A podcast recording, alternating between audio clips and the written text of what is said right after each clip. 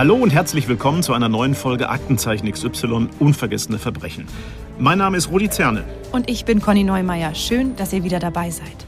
Wir sprechen heute über einen Fall, der über 30 Jahre zurückliegt, an den sich aber immer noch viele Menschen erinnern können. Ganz einfach deshalb, weil er so spektakulär war und ein sehr außergewöhnlicher Täter das damals noch relativ frisch vereinte Deutschland fast zwei Jahre lang in Atem hielt. Wobei, woran denkst du als erstes, wenn du Dagobert hörst, Conny? Naja, an den reichen Onkel von Donald Duck, der am liebsten in Geld badet. Ja. In Geld baden wollte offensichtlich auch der Dagobert, um den es in unserem heutigen Fall geht. Doch der kam nicht aus Entenhausen, sondern aus Berlin-Rudow und erinnert eher an andere Protagonisten aus Walt Disneys lustigen Taschenbüchern, und zwar an einen Mix aus dem erfinderischen Diplom-Ingenieur Daniel Düsentrieb und den Panzerknackern. Wir sprechen heute über einen Fall, in dem sich der Täter mit der Polizei ein spektakuläres Katz-und-Maus-Spiel liefert und die hatte wirklich keinen leichten Stand. Grund dafür die Berichterstattung durch die Medien. Der Täter selbst, damals immerhin Deutschlands meistgesuchter Krimineller, kommt dabei gut weg. Er mutiert immer mehr zum Volkshelden, ja fast schon zum Star. Ganz Deutschland spricht jahrelang bewundernd über ihn, ist sozusagen im Entenfieber. Über die Polizei dagegen wird gespottet und zumindest in den Boulevardmedien ordentlich Stimmung gemacht. Dagobert schlauer als die Polizei erlaubt. Nur eine hämische Headline von vielen. Wir haben im Vorfeld dieser Folge mit Professor Dr. Claudia Paganini gesprochen, die als Professorin für Medienethik an der Münchner Hochschule für Philosophie arbeitet. Sie hat für uns die außergewöhnliche mediale Rolle des Täters mal genauer eingeordnet. Denn in unserer heutigen Folge geht es nicht nur um einen spektakulären Fall, sondern auch um die Frage, darf man einen Menschen, der ein derartiges Verbrechen begeht, medial feiern? Denn dass das Verbrechen eine solche Berühmtheit erlangte, lag nicht nur an den Taten selbst und an dem schon erwähnten Katz-und-Maus-Spiel mit der Polizei, sondern vielmehr an dem Umgang mancher Medien und der Öffentlichkeit damit. Zunächst aber möchte ich unseren heutigen Gast im Studio begrüßen, einen ganz besonderen, denn kaum jemand kennt den Täter so gut wie er. Martin Textor war damals als Referatsleiter für SEK und MEK aktiv an der Jagd auf Dagobert beteiligt und hat dabei sowohl den Verbrecher Dagobert als auch den Menschen kennengelernt. Hallo, Herr Textor, schön, dass Sie heute bei uns sind. Hallo, Herr Textor. Vielen Dank für die Einladung. Bin gerne hier. Herr Textor, bevor wir uns den Fall Dagobert genauer ansehen, erklären Sie uns doch bitte mal kurz, was war Ihre Rolle in dem Fall, der als einer der aufwendigsten und spektakulärsten Fälle der deutschen Kriminalgeschichte gilt. Was genau machen eigentlich Spezialeinheiten wie MEK und SEK? Diese Spezialeinheiten gibt es nicht schon ewig in der Polizei, sondern sie sind in den 70er Jahren nach den Olympischen Spielen gebildet worden. Und sie sind sozusagen das operative Gegenstück zu den Ermittlungen in der Kriminalpolizei. Wir unterscheiden also zwischen denen, die den Fall ermitteln und denen, die die operativen Maßnahmen durchführen. Und dazu gehören also nicht nur in Berlin, sondern in allen Bundesländern das MEK und das SEK. Die unterscheiden sich dadurch, dass das MEK sozusagen die Beobachtungsmaßnahmen übernimmt. Also das sind die, die durch das Loch in der Zeitung gucken, wenn sie auf der Bank sitzen, um eventuell Täter zu beobachten und die Erkenntnisse aufzuschreiben. Eine sehr aufwendige und ausbildungsmäßig eine sehr schwierige Aufgabe. Das sind in Berlin zur damaligen Zeit etwa 350 Beamte gewesen, die diese Aufgaben gemacht haben. Daneben gibt es das SEK, das waren damals so um die 70 Beamte. Das SEK ist sozusagen die Einheit fürs Grobe. Sie heißt übrigens Spezialeinsatzkommando und bitte nicht Sondereinsatzkommando. Das gab es schon mal und das hat keine rühmliche Vergangenheit aus der Nazizeit. Deswegen bitte Spezialeinheit. Spezialeinheit sind ausgebildete Männer. Wir haben bis heute noch keine Frau dabei, warum auch immer die körperlich sehr fit sind und von der Selbstverteidigung bis zum Schießen alles Mögliche beherrschen sollten. Und die meisten können das. Herr Texter, Sie haben gerade schon SEK erklärt, Spezialeinsatzkommando. Wofür steht denn MEK? Das heißt mobiles Einsatzkommando. Also das bedeutet, dass die mit Fahrzeugen und zu Fuß mobil unterwegs sind, um ihre Aufgaben auf der Straße zu erledigen. Sie waren 22 Monate nahezu durchgehend an der nervenaufreibenden Jagd auf den Täter beteiligt und zählen sich selbst, äh, ich will mal salopp sagen, zum operativen Teil der Einsatzfeuerwehr. Wie genau kann man sich das jetzt vorstellen? Ich sagte schon, dass es den Unterschied gibt zwischen den Ermittlern und den Operativkräften. Die Ermittler schauen sich an, welche Spuren gibt es, in welche Richtung deuten diese Spuren hin und welche operativen Maßnahmen kann man bei weiteren Fällen vorbereiten, um eventuell, wie zum Beispiel bei Geldübergaben im Fall Dagobert, sozusagen einen Schritt voran zu sein und vorher schon zu wissen, was kann der Täter beim nächsten Mal machen und wie kann man dagegen vorgehen. Das ist überwiegend die Aufgabe des MEK. In der Hinterhand ist dann das SEK, die dann, wenn diese Maßnahmen dazu führen, dass man weiß, wo und wie wird der Täter zuschlagen, dass man dann geeignete Polizisten vor Ort hat, die im besten Falle den Täter gleich festnehmen können.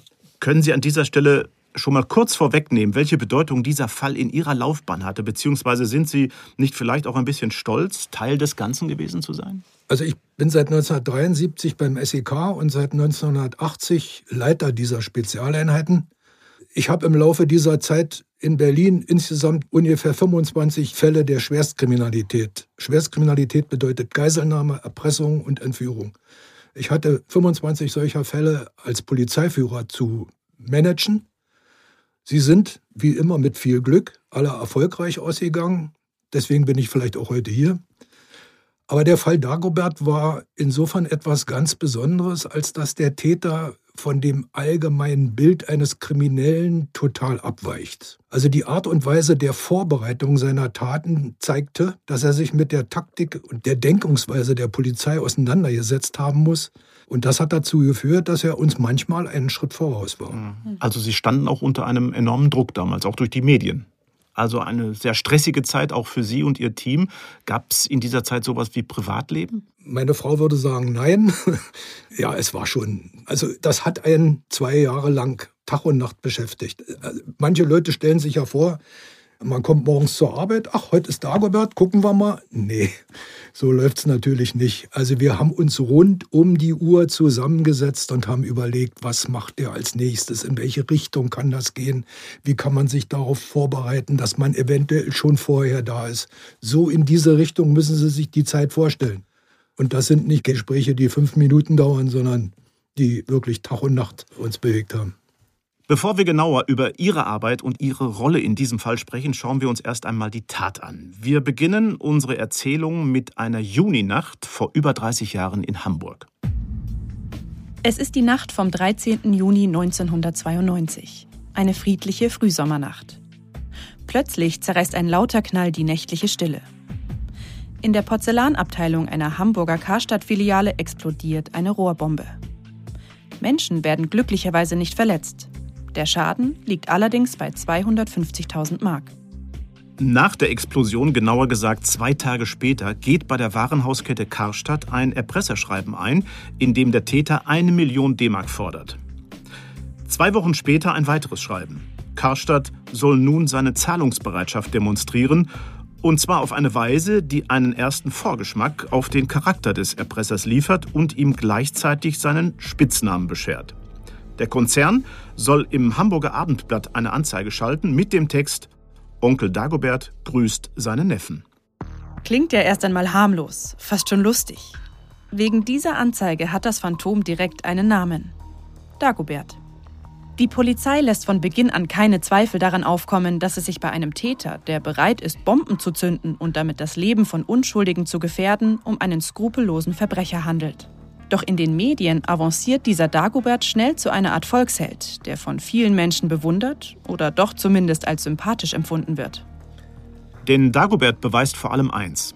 Kreativität, Cleverness und technische Raffinesse, das wird schnell deutlich. Allein schon bei seiner Vorbereitung zum allerersten Geldübergabeversuch, dem noch zahlreiche folgen sollen, das können wir schon mal verraten. Zwischen 1992 und 1994 gibt es insgesamt über 30 Versuche, das Geld zu übergeben. Den ersten wollen wir uns mal genauer anschauen. 14 Tage nach seiner Zahlungsaufforderung an den Konzern erfolgt Schreiben Nummer 3 mit einem Schlüssel und einem Lückentext. Die fehlenden Stellen sollen über einen Anruf von ihm erfolgen und die genaue Anweisung beinhalten. Die Übergabe soll am 15. Juli 1992 in Mecklenburg-Vorpommern stattfinden. Doch statt eines Anrufs bzw. eines direkten telefonischen Kontakts mit dem Täter wird nur eine Tonbandaufnahme mit verzerrter Stimme abgespielt. Es wird gefordert, dass der Geldbote zu einem bestimmten Kilometerstein der Bundesstraße 105 bei Bad Doberan fährt, um dort über ein mitgeführtes Funkgerät weitere Anweisungen entgegenzunehmen. Um Punkt 18 Uhr erfolgen diese. Der Bote soll direkt zu einem bestimmten Kasten neben einem Leitungsmast fahren, zu dem der Schlüssel passt, der dem Konzern vorab zugeschickt wurde. In dem Kasten noch ein Kasten aus Metall mit einer daran befestigten Tasche.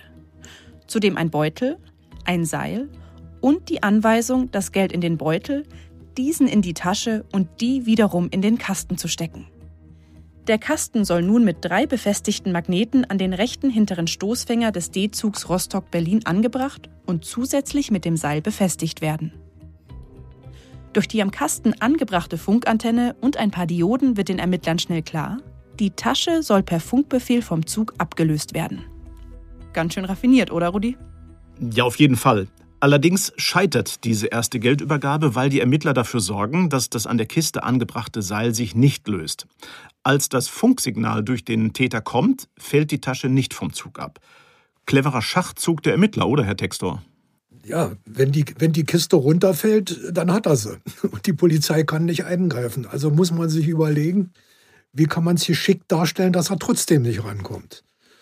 Und da haben wir einfach an der Kiste das Seil so befestigt, dass es sich eben nicht gelöst hat. Und beim nächsten Telefonat haben wir gesagt, tja, da hast du was falsch gebaut an dem Gerät. Ist nicht runtergefallen. Das hat er uns geglaubt. Bei diesem ersten Geldübergabeversuch wird klar, wie technisch versiert und raffiniert der Täter sein muss. Und noch eins wird deutlich. Der Zusammenhang mit einer Erpressung, die 1988 in Berlin stattgefunden hat. Damals erpresst ein Täter erfolgreich 500.000 D-Mark vom Kaufhaus KDW, das zum Konzern Hertie gehört. Am 25. Mai explodiert nachts eine Bombe im KDW. Die Detonation verursacht einen Sachschaden einer Viertelmillion D-Mark. Daraufhin entschließt sich der Konzern, den geforderten Betrag zu zahlen. Das Geldpaket werfen Polizisten aus einer fahrenden S-Bahn. Der Erpresser kann mit dem Geld fliehen und wird nie geschnappt. Wieso glaubten Sie, dass diese beiden Fälle zusammengehörten, Herr Textor? Alleine die Tatsache, dass der Täter diesen technischen Aufwand betreibt, eine Blechkiste mit Elektromagneten und einer Funkanlage auszustatten, das entsprach fast dem Modus operandi wie beim KDW. Nur, dass er damals noch gefordert hatte, die Polizisten sollen das aus dem Fenster werfen. Jetzt hat er das noch geschickter gemacht und hat das also mit diesem Elektromagneten verbunden. Ähm, man vergleicht natürlich immer, gibt es Bezüge zu alten Straftaten, ist der sogenannte Modus operandi, also die Begehensweise, gibt es da Parallelitäten und uns war sofort klar, bei dem von damals vom KDW ist das Geld alle und nun macht er dieselbe Masche nochmal. Und wie ist es dann weitergegangen? Wie hat Ihr Team reagiert? Also ich habe sowohl dem MEK als auch dem SEK gesagt, wir haben jetzt einmal so einen Fall gehabt. Jetzt setzt euch mal hin und jetzt heißt ihr alle Dagobert. Und jetzt überlegt mal, was mache ich als nächstes? In welcher Art und Weise kann ich diesen einzigen Punkt bei einer Erpressung, wo Täter und Polizei bei der Geldübergabe zusammentreffen können. Das ist ja, ein Erpresser ist anonym. Kein Mensch weiß, wer es ist. Und er würde anonym bleiben, wenn er nicht irgendwann an das erpresste Gut, also ans Geld will. Und genau dieser Moment ist der einzige, wo der Täter und die Polizisten, die das natürlich beobachten, zusammentreffen werden. Und die Genialität von Dagobert war eben, Mittel zu finden, um an das Geld zu kommen, aber die Polizei so weit weg ist, dass er fliehen kann. Auffällig waren ja von Anfang an auch die technischen Details der Geldübergaben. Welche Rolle hat das dann für Ihre Ermittlungen gespielt? Wenn der Täter technische Einsatzmittel verbaut, dann muss er die ja irgendwie zusammenkriegen, planen und sie letztlich auch irgendwo kaufen. Das ist jetzt Aufgabe nicht der operativen Einheiten, sondern der Ermittler, die Hamburger Ermittler waren ja in Berlin, also dem Polizeiführer in Hamburg unterstanden. Da komme ich später noch dazu. Die haben natürlich jetzt geguckt, wo kriegt man solche Sachen, wo kriegt man die entsprechenden Funkgeräte, wo kommt man an die entsprechenden technischen Details. Und ähm, so haben wir versucht, den Dagobert zumindest auf die Spur zu kommen, wo er einkaufen geht. Die technischen Fähigkeiten und Geräte des Erpressers sind also die Hauptansatzpunkte, mit denen sich die Ermittler an Aktenzeichen XY wenden. In der Sendung vom 12. Februar 1993 spielt das technische Know-how des Täters beim Fahndungsaufruf an die Öffentlichkeit eine große Rolle. Hier ein Ausschnitt von damals mit Eduard Zimmermann, dem Erfinder von Aktenzeichen. Die Kripo hofft heute, dass einer unserer Zuschauer auf den Mann den entscheidenden Hinweis geben kann. Und die Chancen dazu sind außerordentlich gut. Der Erpresser muss über einen Raum verfügen, der mit zahlreichen Geräten und Werkzeugen ausgestattet ist. Er bastelt darin Bomben aus Gasrohren. Auch hochbrisanten Sprengstoff mischt er selbst zusammen. Der Täter besitzt auch fundierte Kenntnisse in Elektrik und Elektronik. Mit dem Geschick eines findigen Modellbauers bastelt er Geräte zusammen, die über Funksignale Taschen abwerfen.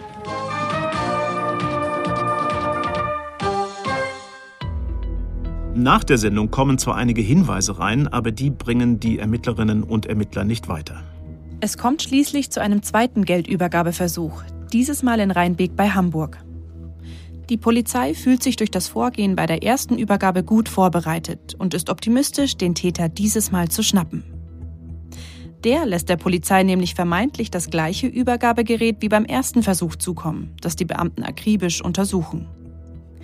Dumm nur, dass der Täter damit rechnet und die eingebaute Zeitschaltuhr zur Schonung der Funkbatterien nur eine Attrappe ist. Es gibt noch eine zweite, die so geschickt getarnt ist, dass die wirkliche Aktivierungszeit von 16.32 Uhr nicht zu erkennen ist. Die Folge? Dagobert löst die Tasche zu einem früheren Zeitpunkt per Funk vom Zug ab, als es die Beamten erwarten. Ergo, die Einsatzkräfte können nicht schnell genug reagieren. Sprich, bis die Beamten die Notbremse im Zug ziehen und zum Abwurfort zurückrennen können, ist Dagobert mit der Geldtasche knapp entkommen. Pech für ihn? Anstelle der erhofften Millionen enthält die Tasche nur Papierschnipsel. Ein weiteres Mal nimmt die Polizei das Risiko in Kauf, den Täter zu provozieren. Die Anspannung wächst. Und das zu Recht, wie sich bald herausstellt. Am 9. September 1992 detoniert wieder eine Bombe dieses Mal in einer Karstadt-Filiale in Bremen. Es gibt auch hier keine Verletzten, der Schaden beläuft sich aber durch die ausgelöste Sprinkleranlage auf mehrere Millionen Mark. Und die Lage spitzt sich zu. Denn nur eine Woche später explodiert die nächste Bombe in Hannover. Dieses Mal allerdings zur Geschäftszeit. Die Folge, zwei Menschen werden leicht verletzt. Damit erhöht der Erpresser den Druck, um seinen Forderungen Nachdruck zu verleihen. Der Polizei teilt er mit, dass er sich zu diesem Schritt angeblich gezwungen sah, da die Presse schrieb, er wäre wohl nicht in der Lage, eine Bombe auch während der Geschäftszeiten hochgehen zu lassen. Eine Misere für die Polizei. Während sie selbst versucht, den Täter zu ergreifen, bevor er Menschenleben gefährden kann, ermuntert ihn die Presse anscheinend genau das zu tun. Herr Textor, wie schätzten Sie es damals ein, dass nun das erste Mal eine Bombe explodierte, während die Kunden im Kaufhaus waren? Wie haben Sie darauf reagiert? Es geht um die Frage, nimmt Dagobert Rücksicht auf Menschenleben oder ist er nur technisch versiert und versucht ans Geld zu kommen? Bisher sind wir davon ausgegangen, er vermeidet alles, um Menschen zu gefährden. Hier hat er während der Geschäftszeit eine Bombe explodieren lassen und es gab zwar leicht Verletzte, aber immerhin es gab verletzte Personen. Das heißt also, die Einschätzung des Täters, er will nur Geld und nimmt aber Rücksicht auf das Leben und die Gesundheit anderer. Dieses brach in sich zusammen und wir waren jetzt der Überzeugung, er verletzt eine Stufe und geht in der Gefährdung, in der Rücksichtslosigkeit eine Treppe höher. Mhm. Also mit anderen Worten dann schon eine neue, eine andere Dimension. Was hat das bei Ihnen und Ihren Kollegen ausgelöst?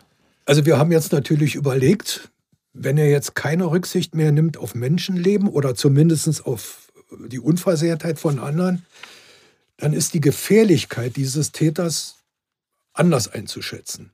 Dagobert war jetzt nicht mehr der, der nur Geld will, sondern der nimmt offensichtlich auch auf Menschen keine Rücksicht. Und auch die Bereitschaft der Polizisten, ja, wie gehen wir denn mit dem jetzt um, die kriegt dann eine andere Dimension. Ja, und dann hat es ja auch nicht lange gedauert, bis die Presse von dem allen Wind bekommen hat, oder Herr Textor? Ja, das lässt sich leider nicht verhindern. Ähm, wenn so ein Konzern erpresst wird, dann wissen das die Verkäufer, die Verkäuferinnen. Äh, der Konzern hat ein Interesse daran zu sagen, warum er unter diesen Druck gerät. Und diese ganzen Einzelheiten würden wir uns als Polizei natürlich nicht wünschen. Wir können es aber nicht verhindern. Hm, das hat Ihre Arbeit also nicht erleichtert. Wir haben auch darüber mit Claudia Paganini gesprochen, Professorin für Medienethik. Sie hat eine Theorie, woran es liegen könnte, dass der Täter in großen Teilen der Bevölkerung gut ankommt, auch wenn er für alle sichtbar schwere Verbrechen begeht. Ich denke, da gibt es ganz viele verschiedene Aspekte. Einer, der mir relativ zentral zu sein scheint, ist irgendwo in dieser Kunstfigur die eigenen wilden ähm, Seiten vielleicht auch irgendwo zu erleben. Das, das nicht angepasste bei sich selbst, was man aber nicht ausleben darf. Also wir müssen uns irgendwie vorstellen, wir alle ähm, sind ja irgendwo in einem gewissen Schema drinnen. Wir erfüllen bestimmte Pflichten, äh, äh, entsprechen Rollenerwartungen, arbeiten, versorgen unsere Familie. Wir machen im Grunde im, im Großen und Ganzen das, was man von uns erwartet, brechen da ganz gelegentlich aus, manche sowieso so gut wie gar nicht. Aber trotzdem äh, hat ja jeder Mensch auch irgendwo eben diese wilde Seite, sage ich mal. Ja? Also so ein bisschen das Unangepasste, das Rebellische, ähm, auch als einfach als, als, als Traum vielleicht, oder? Als Idee. Ja, und natürlich trägt die reißerische Berichterstattung mancher Medien auch dazu bei.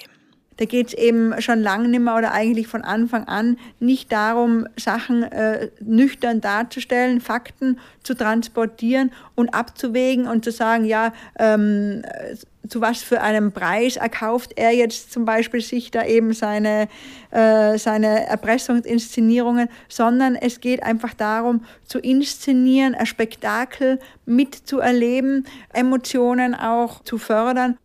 Herr Textor, wie haben Sie sich die direkte Interaktion Dagoberts mit der Polizei erklärt? Äh, was hat das Ihnen über den Täter verraten? Also so ein Täter wie Dagobert, der hat nicht einfach angefangen, ich erpresse jetzt, sondern der hat genau geguckt, was passiert oder wie kann ich es vermeiden, dass die Polizei und ich zusammentreffen. Das heißt also, er muss sich Erpressungsfälle auf der ganzen Welt angesehen haben und er wird festgestellt haben, es gibt nur einen einzigen kritischen Punkt. Die werden nie wissen, wer ich bin. Aber in dem Moment, wo ich sage, und ich hole das Geld da ab oder ein anderer holt das für mich ab, das ist der Punkt, wo Polizei und Täter oder Mittäter zusammentreffen. Und das habe ich so vorher noch nie erlebt, dass er sich zu diesem Punkt Gedanken gemacht hat und immer wieder auf neue Ideen gekommen ist, wie er diesen kritischen Punkt des Zusammentreffens vermeiden kann. Ja, und was haben Sie daraus geschlossen? Wir haben nach Wegen gesucht, wie können wir ihn dazu bringen, dass dieser Punkt für ihn nicht funktioniert. Und da sind wir eben auf die idiotischsten Ideen gekommen. Also wir haben uns erstmal überlegt, was kann er in Zukunft machen. Er ist ein Bastler. Vielleicht baut der ein kleines Unterseeboot. Auf der einen Seite steckt das in See und da sollen wir Geld drin machen und dann wird das ferngelenkt und kommt auf der anderen Seite des Sees an.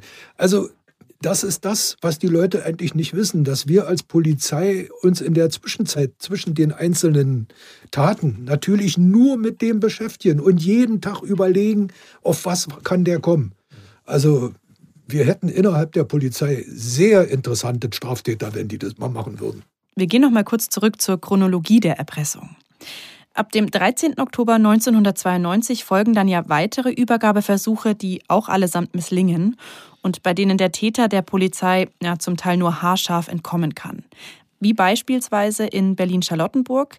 Da hat er sich einen Abwurfort in der Gerviniusstraße an der S-Bahn-Strecke ausgesucht. Zufällig sind Observierungskräfte von Ihnen dieses Mal genau dort. Oder wie lief das damals ab, Herr Textor? Ja, die waren eben nicht zufällig da. Das ist ja das Besondere. Ich habe zu den Leuten gesagt, ihr müsst jetzt mal nicht Polizisten sein, sondern ihr seid jetzt Dagobert.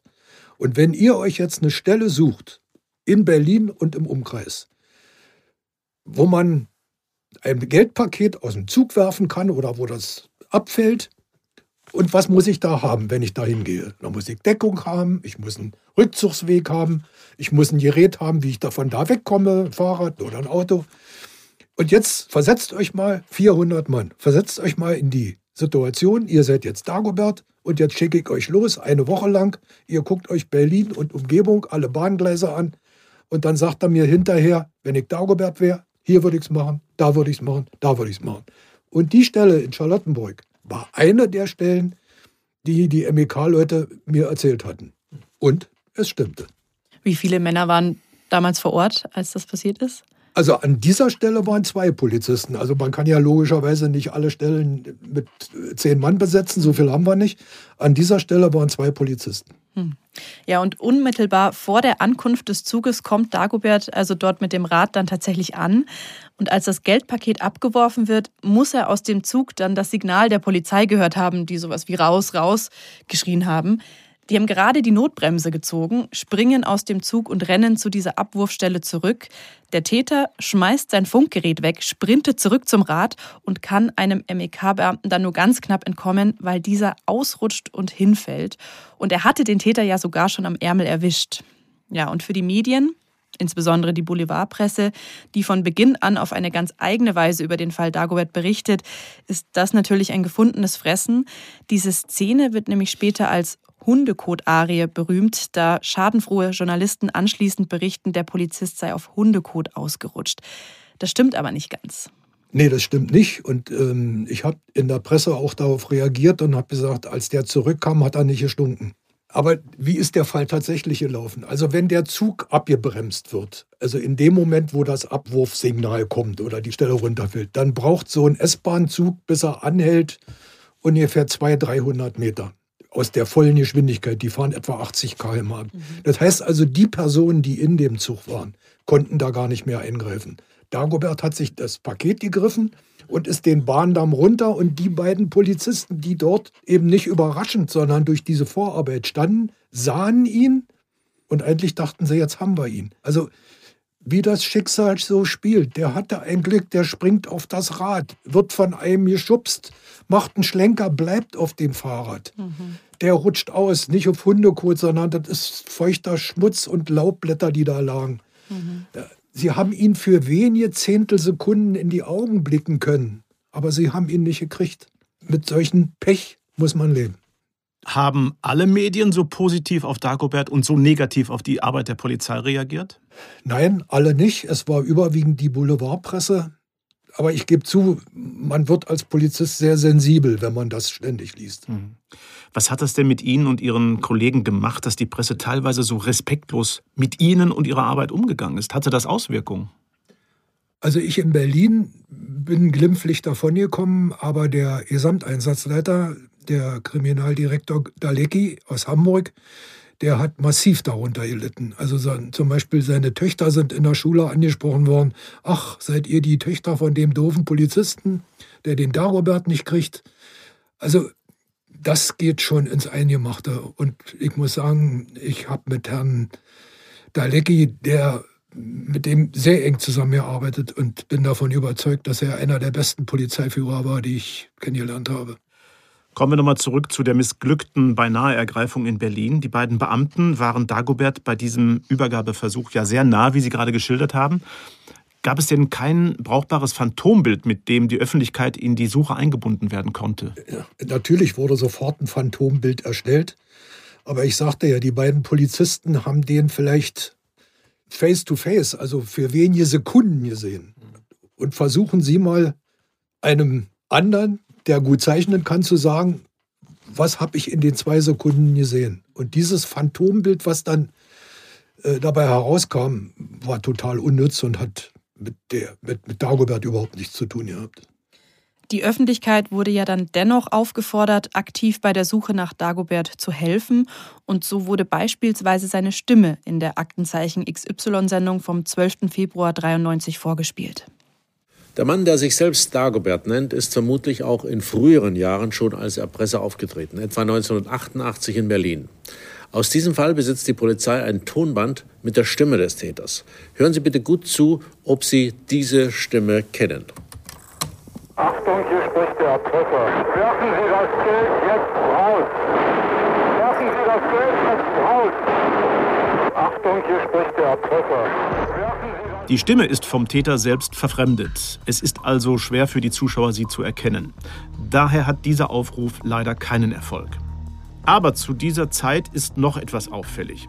Während die ersten schriftlichen und telefonischen Kontakte Dagoberts zunächst alle mehr oder weniger aus dem Großraum Hamburg erfolgen, verlegt er seinen Aktionsradius mit der Zeit immer mehr nach Berlin.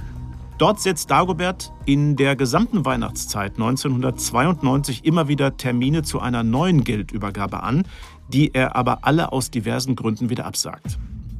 Mal macht er schlechte Witterungsverhältnisse für die Absage verantwortlich, mal nennt er keinen Grund. Beim nächsten Versuch am 19. Januar 1993 nutzt die Polizei die Annahme für sich, dass der Gesuchte höchstwahrscheinlich in Berlin agiert und bringt für diesen Einsatz mehr als 3000 Mann in Stellung. Die Polizei hat nämlich feststellen können, dass Dagobert seine letzten Telefonate ausschließlich aus dem Westberliner Bereich über verschiedene Telefonzellen geführt hat. Also wird deswegen eine Überwachung von ca. 1500 Apparaten vorbereitet. Und das ist der bisher größte Personaleinsatz in diesem Erpressungsfall. Herr Textor, was haben Sie sich denn von diesem aufwendigen Einsatz versprochen? Ja, Dagobert hat ja ständig mit der Polizei telefoniert und äh, es war für uns eine Möglichkeit. Er hat immer aus Telefonzellen angerufen und man kann ja zurückverfolgen, welche Telefonzelle war das. Aber das dauert eben eine gewisse Zeit. Und er hat die Gespräche immer kurz geführt. Nach zwei Minuten waren die beendet. Dann haben wir zwar gewusst, von wo hat er angerufen, aber wenn wir hinkamen, dann war da nichts mehr.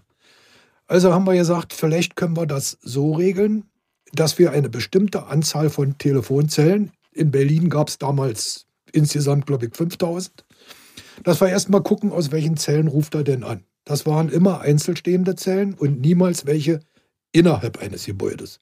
Davon fielen schon mal welche weg. Am Schluss blieben in Westberlin etwa noch 2000 Zellen übrig, von denen wir annehmen könnten, aus der Sicht von Dagobert, von da kann ich telefonieren.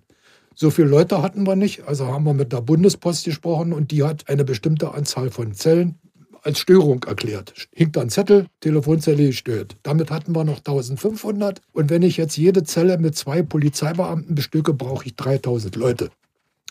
Das habe ich mit dem Polizeipräsidenten besprochen und, und nach langem Hin und Her hat er dann gesagt, gut, wir versuchen das mal. Und dann haben wir von einem Tag zum anderen mit diesen 3000 Polizisten eine Vorbereitung gemacht. Denn die, man muss denen ja sagen, was auf sie zukommt. Also immer zwei Mann sollten sich in der Nähe der Zelle aufhalten, einen möglichst harmlosen Eindruck machen und gucken, ob jemand telefoniert. Denn das können wir ja zurückverfolgen. Ja, der telefoniert, Achtung, es ist die und die Zelle. Und dann sollten sie ihn festnehmen. Erstes Problem, von den 3000 Polizisten wussten schon bei der Einweisung, 2998 werden an der falschen Stelle stehen. Und nur zwei vielleicht an der richtigen. Also das ist schon mal eine Frage der Motivation der Einsatzkräfte. Auch Polizisten sind nur Menschen. Ja, und dann kam der Anruf aus einer Zelle von Ostberlin. Also standen 3000 an der falschen Stelle. 3000, ja. Und dann hat mir der Polizeipräsident gesagt, also diese Aktion können wir jetzt nur nicht wöchentlich wiederholen. Und da haben wir es dann ein bisschen anders geregelt. Wir haben also Fixpunkte festgelegt, wo mobile Einheiten mit Kraftfahrzeugen, mit schnellen Kraftfahrzeugen standen, die dann bestimmte Telefonzellen innerhalb von einer oder anderthalb Minuten erreichen können. Mhm. Und der, der Sprecher der Polizei, der mit Dagobert telefoniert hat, war sowieso ein Profi. Der wusste, wie man das Gespräch mit Dagobert verlängert und zeitlich ein bisschen strecken kann, indem er so Zwischenfragen gestellt hat. Also Dagobert hat dann schon länger als zwei oder drei Minuten gesprochen, aber es führte noch nicht zum Erfolg. Herr Textor, eine organisatorische Frage. Es gab einen Anschlag in Berlin, in Hamburg, Bremen, Hannover und schließlich auch einen in Magdeburg, bei dem zum Glück auch niemand verletzt wurde. Und obwohl sich rauskristallisiert hat, dass der Erpresser offensichtlich vorrangig in Berlin agiert, warum hat die Hamburger Polizei dann den Fall übernommen? Die Erpressung des Karstadt-Konzerns, dessen Filiale oder dessen Geschäftsstelle in Hamburg liegt, wurde durch einen Erpresserbrief aufgefordert, Geld bereitzustellen. Das hatte noch überhaupt keinen Bezug zu dem damaligen Fall in Berlin. Wir haben erst im Laufe der Ermittlungen festgestellt, dass der Erpresser von damals und der Erpresser von heute offensichtlich dieselbe Person sein müsste, da Modus operandi vergleichbar war. Beim ersten Fall war von dem Begriff Dagobert überhaupt keine Rolle. Der hat ein KDW erpresst, hat Geld bekommen und war weg. Und der zweite Fall, völlig losgelöst davon, spielte sich Jahre später ab. in Hamburg als erste Stelle, die erpresst wurde und lag damit im Zuständigkeitsbereich der Hamburger Polizei. Im Laufe der dann folgenden Ermittlungen stellte sich heraus, dass der Modus operandi, also die Übergabe des Geldes, ähnlich oder fast genauso geregelt wurde wie damals in Berlin. Und dadurch kamen wir auf die Idee, das scheint derselbe zu sein. Aber diese Erkenntnis kam erst sehr viel später und die Hamburger Polizei war inzwischen federführend mit diesem Fall beschäftigt.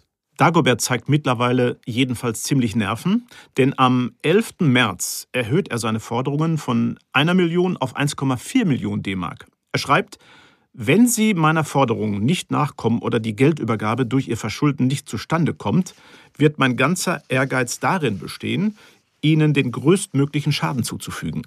Das ist ja eine heftige Drohung. Wie haben Sie das interpretiert?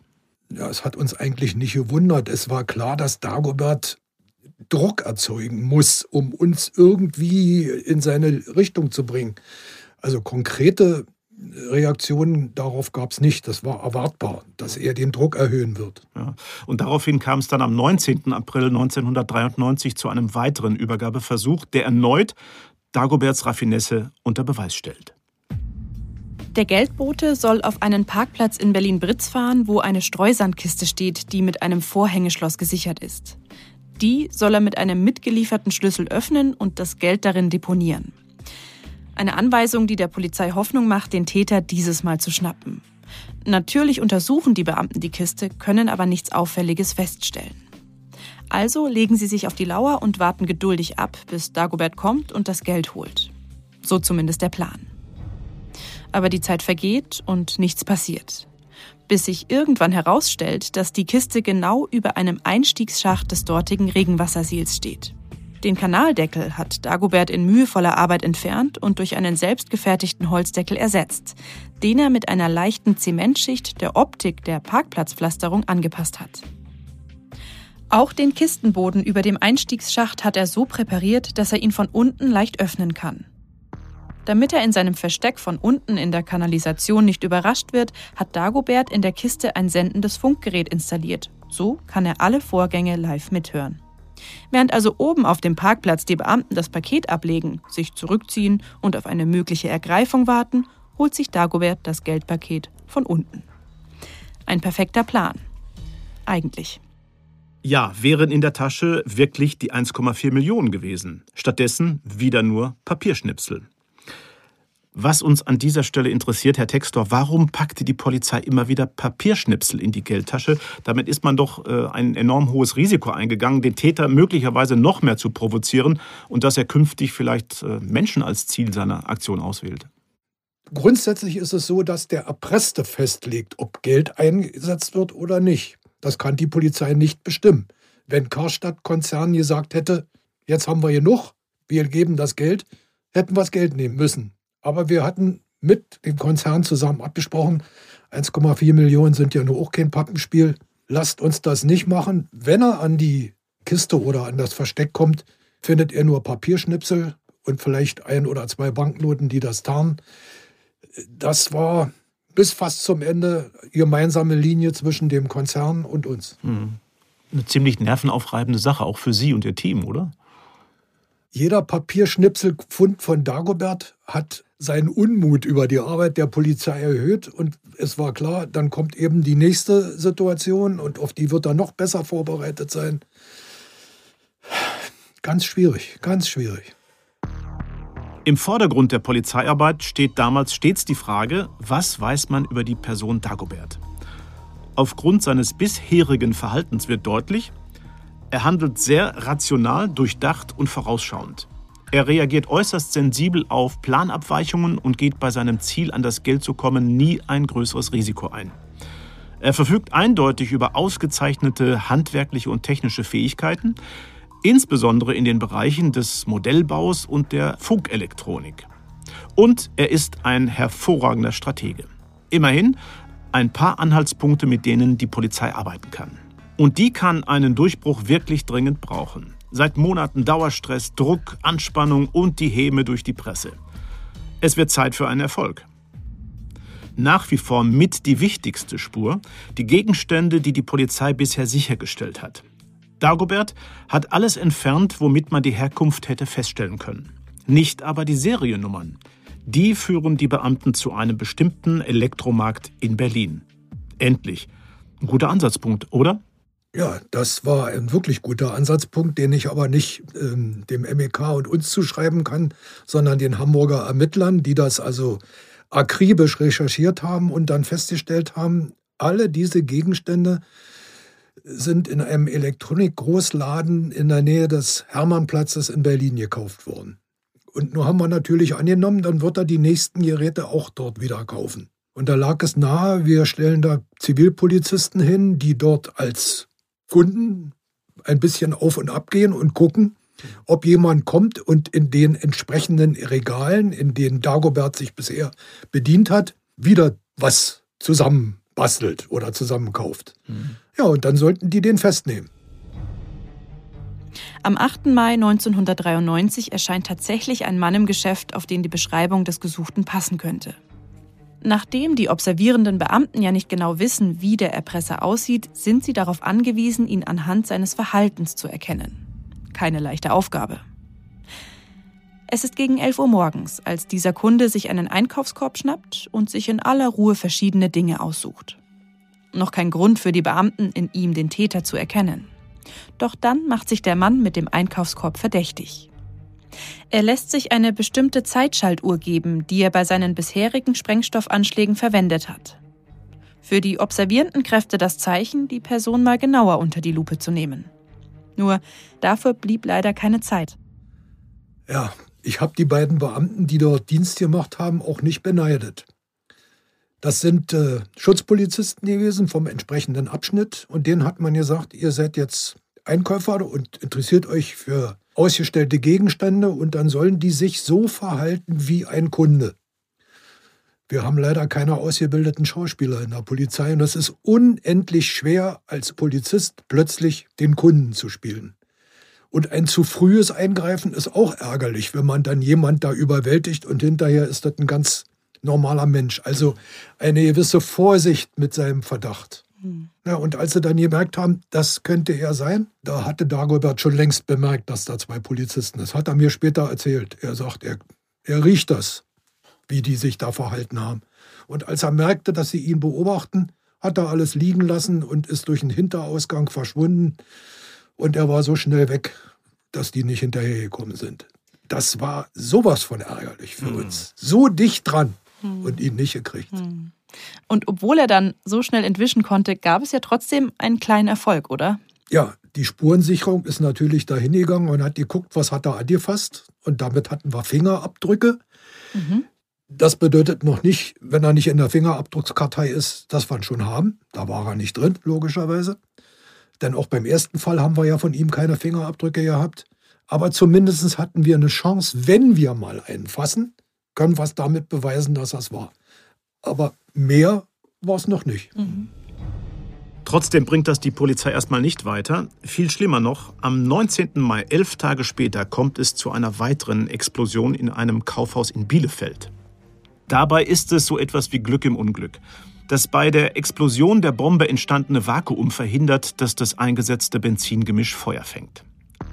Dagobert setzt anschließend immer wieder neue Übergabetermine an, die er aber kurzfristig wieder absagt. Erst am 1. September 1993 soll die nächste Geldübergabe stattfinden. Auch diese missglückt. Und es folgen über Monate weitere Übergabeversuche, die Dagobert immer wieder verschiebt und dafür telefonisch sogar um Entschuldigung bittet. Ein Verhalten, das man jetzt nicht unbedingt von einem skrupellosen Verbrecher erwartet, oder Herr Textor? Also damit hat er uns echt überrascht. Ein, ein Gentleman-Verbrecher, der sich bei der Polizei entschuldigt, dass er zum Dienst kommen muss und er denn gar nichts macht. Also da fühlten wir uns echt verscheißert. Warum hat er denn die Termine immer wieder verschoben und äh, wie hat das auf Ihr Team gewirkt? Also ich kann das nur aus der späteren Gerichtsverhandlung zitieren. Irgendetwas hat ihm nicht gepasst oder er kam zu spät, weil er im Stau stehen geblieben ist oder das Wetter war nicht so, wie er sich gedacht hat. Aber es war schon ätzend, dass er dann angerufen hat und gesagt, es tut mir aber leid, dass ich Sie da alle so aktiviert habe. Wie ist das dann weitergegangen? Also, das heißt, er ruft an, irgendjemand sagt, du, der Dagobert hat wieder abgesagt. Und da sind ja viele, viele Personen, Teammitglieder von Ihnen, denen Sie dann sagen müssen, so Leute, ihr könnt euch wieder hinlegen oder könnt wieder nach Hause gehen. War ja nicht schlecht, mal wieder nach Hause zu gehen. Ja, ja. ja, aber jedes Mal und wieder neu und wieder neu zusammensitzen und was macht er beim nächsten Mal? Total nervenaufreibend, kann ich mir vorstellen. Ja. Am 6. Dezember 1993 ist es allerdings vorbei mit den Höflichkeiten, die Lage spitzt sich zu. Um 11.15 Uhr detoniert im Fahrstuhl eines Berliner Kaufhauses eine Bombe. Dafür hat Dagobert eine mit Schwarzpulver gefüllte Rohrbombe mit elektronischer Zündung in den Deckenbeleuchtungskasten eines nicht stark frequentierten Aufzugs deponiert. Er fährt scheinbar seelenruhig damit ins Obergeschoss und macht dabei die Sprengladung scharf. Die Bombe explodiert, der Sachschaden ist immens. Nur durch Glück hat sich zu diesem Zeitpunkt niemand in diesem Fahrstuhl befunden. Dagobert entkommt auch dieses Mal. Und wieder wird deutlich, auch wenn der Täter sich offensichtlich bisher bemüht hat, keine Menschen zu verletzen, geht er jetzt das Risiko ein, dass es doch dazu kommt. Wie passt das zu dem Bild vom sympathischen, cleveren Bösewicht, als der er in der Presse, auch in großen Teilen der Öffentlichkeit gesehen wird? Wurde da vielleicht auf die Annahme gebaut, dass Dagobert ja keinem schaden, sondern ja einfach nur, hier ein Pressezitat, auf clevere Weise Geld verdienen wollte?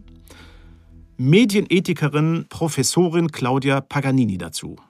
Die Logik ist im Grunde, ähm, genau, das könnte man auch noch sagen, warum man sich vielleicht so leicht tut, ihn sympathisch zu finden oder sich mit ihm zu identifizieren, weil die Logik von unserer Alltagslogik ja gar nicht so weit weg ist. Ja, also wir arbeiten ja alle, um Geld zu machen, um, ähm, um unseren Besitz zu vermehren und äh, nehmen da ganz oft keine Rücksicht, weder auf uns selbst noch auf Freunde, Familienangehörige. Das heißt, das ist im Grunde die Art und Weise, wie wir sowieso geprägt sind. Und wenn dann einer halt noch einmal an etwas, einen Schritt etwas weiter über eine Linie macht, dann fällt es vielleicht auch gar nicht mehr so ins Gewicht oder es fällt auch gar nicht mehr so auf.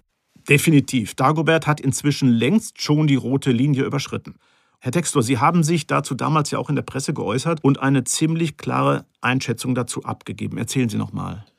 Ja, die Presse hat sich natürlich ständig an uns Berliner Polizisten gewandt und auch an mich die Frage gestellt. Und bei einem Interview direkt am Hermannplatz vor dem Kaufhaus, äh, wo diese Bombe da explodiert ist, habe ich dann gesagt, jetzt hat Dagobert für mich die Unschuld verloren, jetzt nimmt er auch in Kauf, dass Menschen verletzt werden. Nach weiteren Terminverschiebungen entkommt Dagobert am 17. Januar bei einem Geldübergabeversuch abermals durch einen Abwassergully, wieder ohne Beute. Am 22. Januar kommt es dann bei einem Geldübergabeversuch zu Dagoberts technischem Meisterstück, das selbst der Polizei Respekt abverlangt. Auf einem stillgelegten Gleis in Berlin-Charlottenburg soll das Geld mit Hilfe einer selbstgebauten Minilore, also eines offenen Schienenwagens, zum Erpresser gelangen. Was die Ermittler nicht wissen, die Bahnstrecke ist mit Stolperdrähten und selbstauslösenden Signalraketen präpariert, um die Verfolger zu behindern.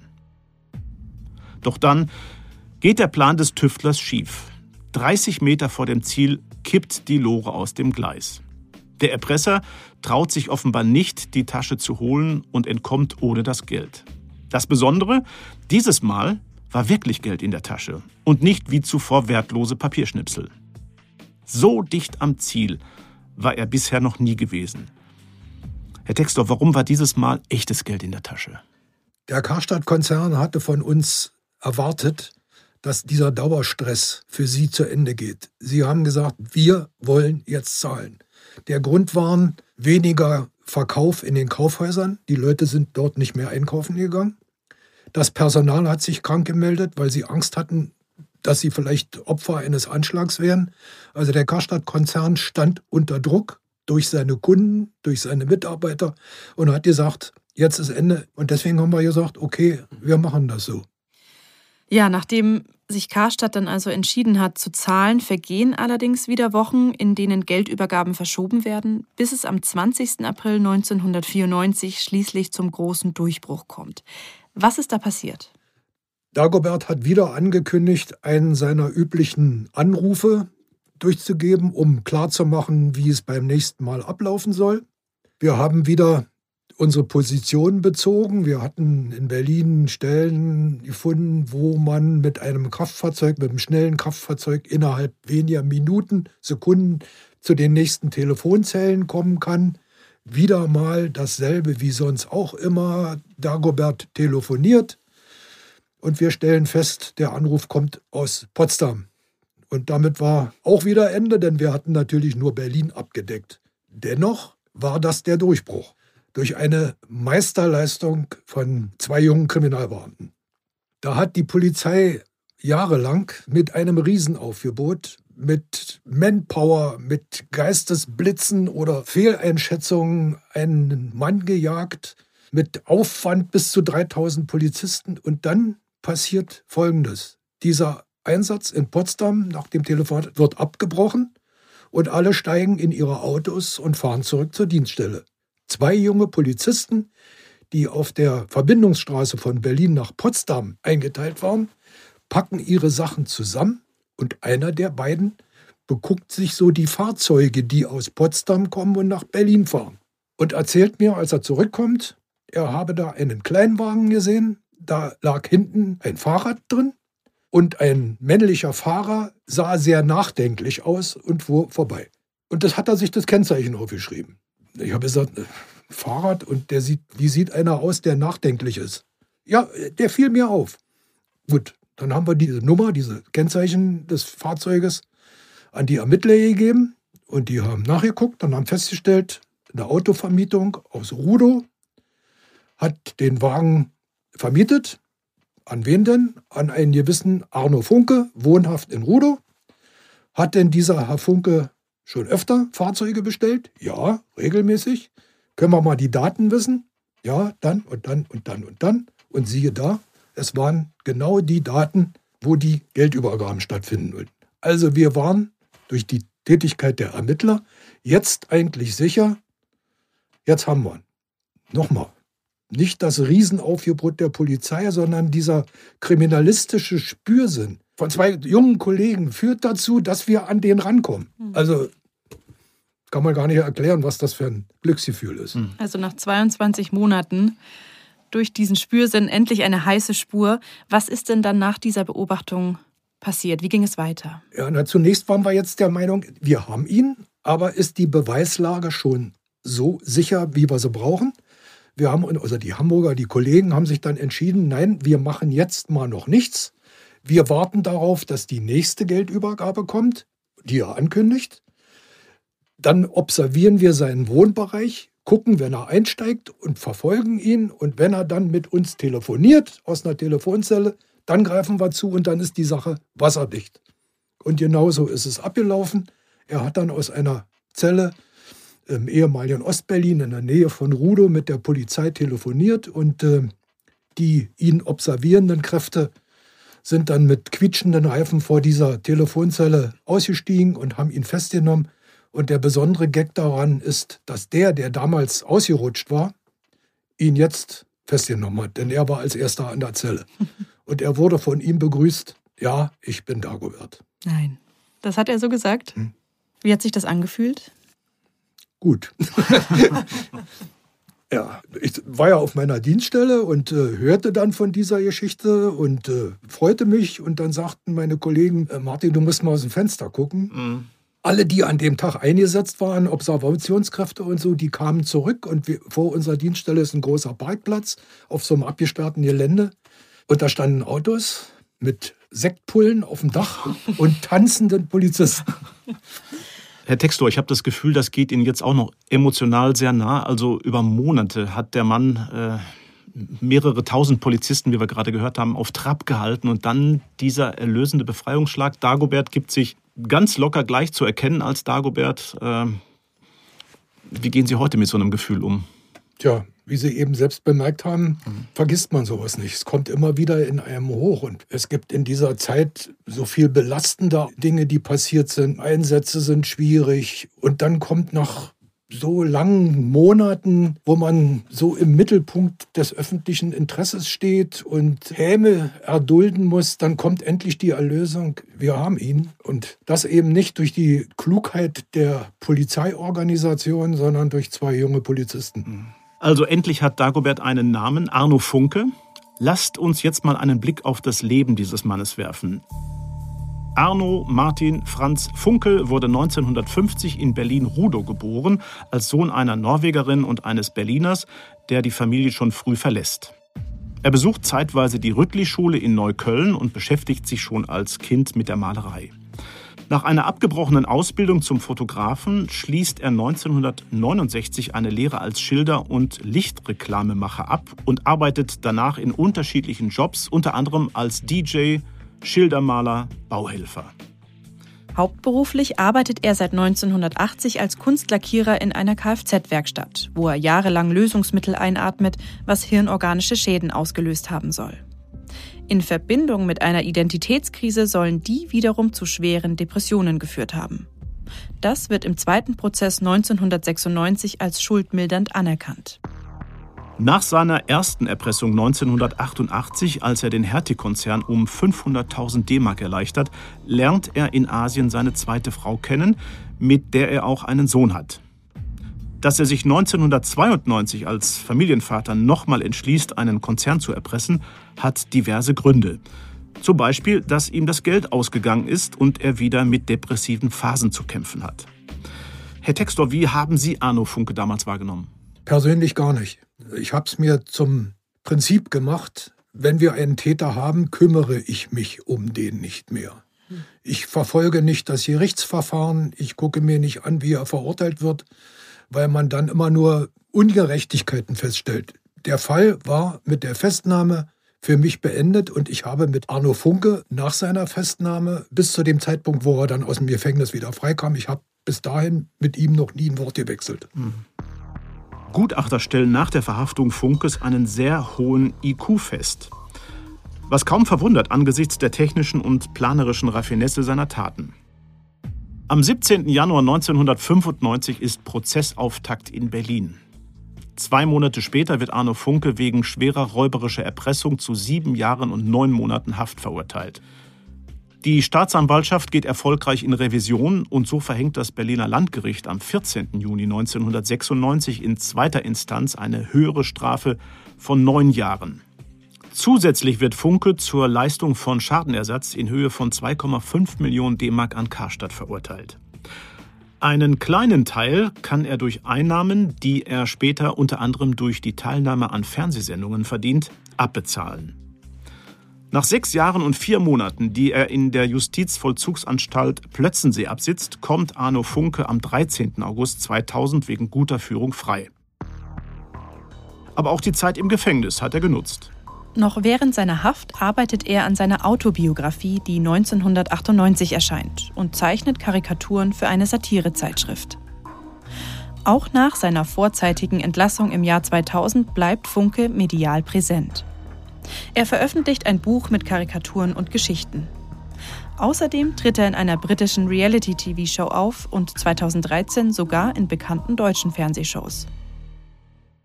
Und das bringt uns zurück zu der Frage, wie kann es sein, dass ein Erpresser, der mit selbst gebastelten Bomben Menschenleben gefährdet, Polizeibeamte und Kaufhausangestellte ans psychische Limit bringt und dessen Taten letztendlich Unmengen an Geld kosten, als netter Erpresser von nebenan zu einer Art Star wird. Claudia Paganini dazu nochmal. Das sieht man ja also im Populärmedium Film auch. Äh, warum sind Gestalten wie Bonnie und Clyde? Ist ja eigentlich furchtbare Geschichte. Ja, was die da auch tun, ist ziemlich furchtbar und trotzdem ähm, sind Sympathieträger. Trotzdem benennen Menschen ihre Katzen zum Beispiel nach Bonnie und Clyde. Ja, also haben wir einen Kultstatus irgendwo. Ein Kultstatus, der vor allem eins bringt: Quote.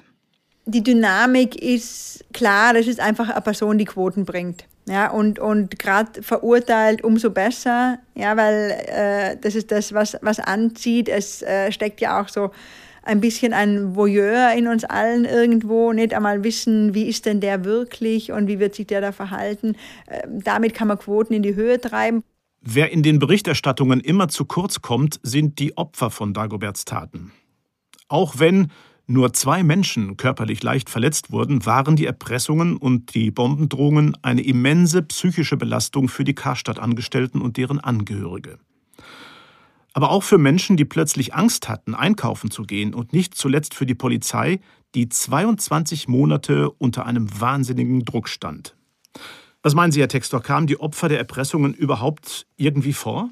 Nee, die sind leider anonym geblieben. Und das sind zum Beispiel die Kunden von Karstadt, die dann wegblieben, nicht mehr einkaufen gegangen sind. Das waren die Angestellten, die Verkäuferinnen, die sich krank gemeldet hatten, weil sie befürchteten, dass es wieder zu Einsätzen kommt. Wie so oft, die Opfer spielen in der Öffentlichkeit keine Rolle. Mhm. Bleiben dann leider anonym. Und dann gab es da ja noch eine persönliche Geschichte einer ihrer Mitarbeiterinnen aus dem MEK. Ja, kann ich jetzt erzählen, weil es so viele Jahre her ist. Wir wussten, dass es wieder eine Geldübergabe oder wieder ein Erpresserschreiben gibt, das an Karstadt gerichtet war und sich wieder um das Karstadt in Neukölln handelte. Das wussten wir, dass es um diesen Komplex geht. Und eine meiner Mitarbeiterinnen, die so für die technische Ausstattung äh, zuständig ist, deren Mutter arbeitete dort bei Karstadt. Und da hat sie zu ihr wohl zu Hause mal gesagt, Mutti, nimm dir mal am Montag frei. Na, und das hat die dann ihren Kolleginnen erzählt.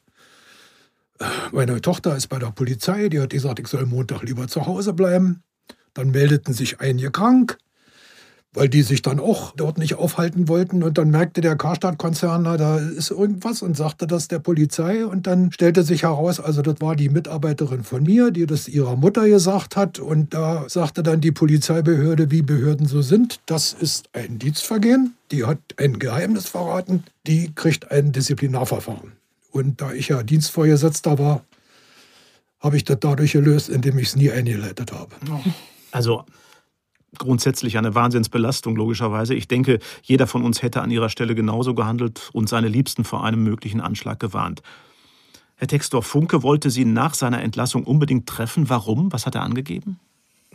Also Arno Funke hat sich an die Berliner Morgenpost gewandt und hat mit dem dortigen Polizeireporter, äh, hat darum gebeten, mit mir ein Gespräch führen zu dürfen. Der rief mich dann an und sagte, der Herr Funke will Sie sprechen.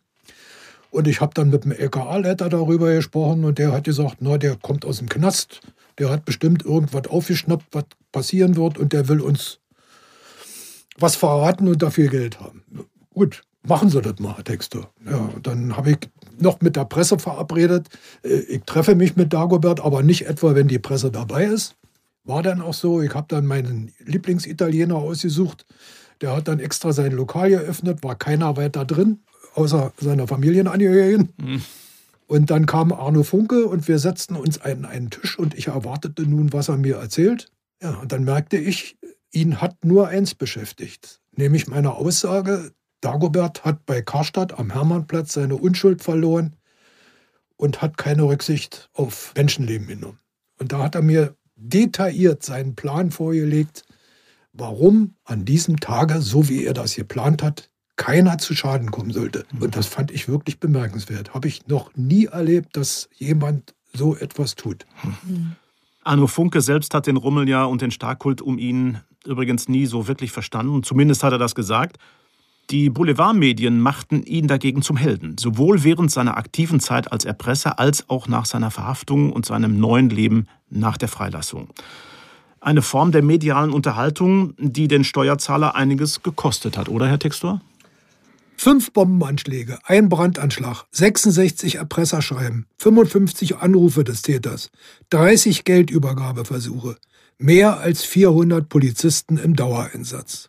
Die Berliner Bevölkerung hat etwa 10 Millionen an Steuergeldern ausgeführt. Allerdings D-Mark noch. Okay, macht's aber nicht harmloser. Nee. Der Fall Dagobert hat auf jeden Fall gezeigt, wie leicht auch der Blick auf Verbrechen ja verrutschen kann. Also vielleicht ein guter Anlass, um auch selbst mal ja kritisch damit umzugehen, wie empfänglich wir sind für bestimmte Berichterstattungen durch einige Medien und inwieweit wir uns beeinflussen lassen, wer gut und wer böse ist. Richtig. An dieser Stelle möchte ich mich ganz herzlich bei Martin Textor bedanken, der heute bei uns zu Gast war und uns so spannende Einblicke in diesen unglaublichen Fall geboten hat. Vielen Dank, Herr Textor, für Ihren Besuch. Vielen Dank auch von mir. Schön, dass Sie da waren. Ich bedanke mich auch und ich würde mir wünschen, dass die Arbeit des damaligen Einsatzletters Dalecki aus Hamburg endlich mal so gewürdigt wird, wie sie war. Ich hm. habe in meinem Leben keinen besseren Einsatzleiter kennengelernt als Herrn Dalecki. Mhm. Last but not least, ein weiterer Dank geht an Julia Heine, Autorin dieser heutigen Folge. Damit verabschieden wir uns und sagen bis zum nächsten Mal. Genau, wir hören uns in zwei Wochen wieder, dann gibt es eine neue Folge. Wenn euch diese Folge gefallen hat, dann freuen wir uns, wenn ihr uns abonniert, Sterne dalasst. Und wie immer wünschen wir an dieser Stelle, bleibt sicher.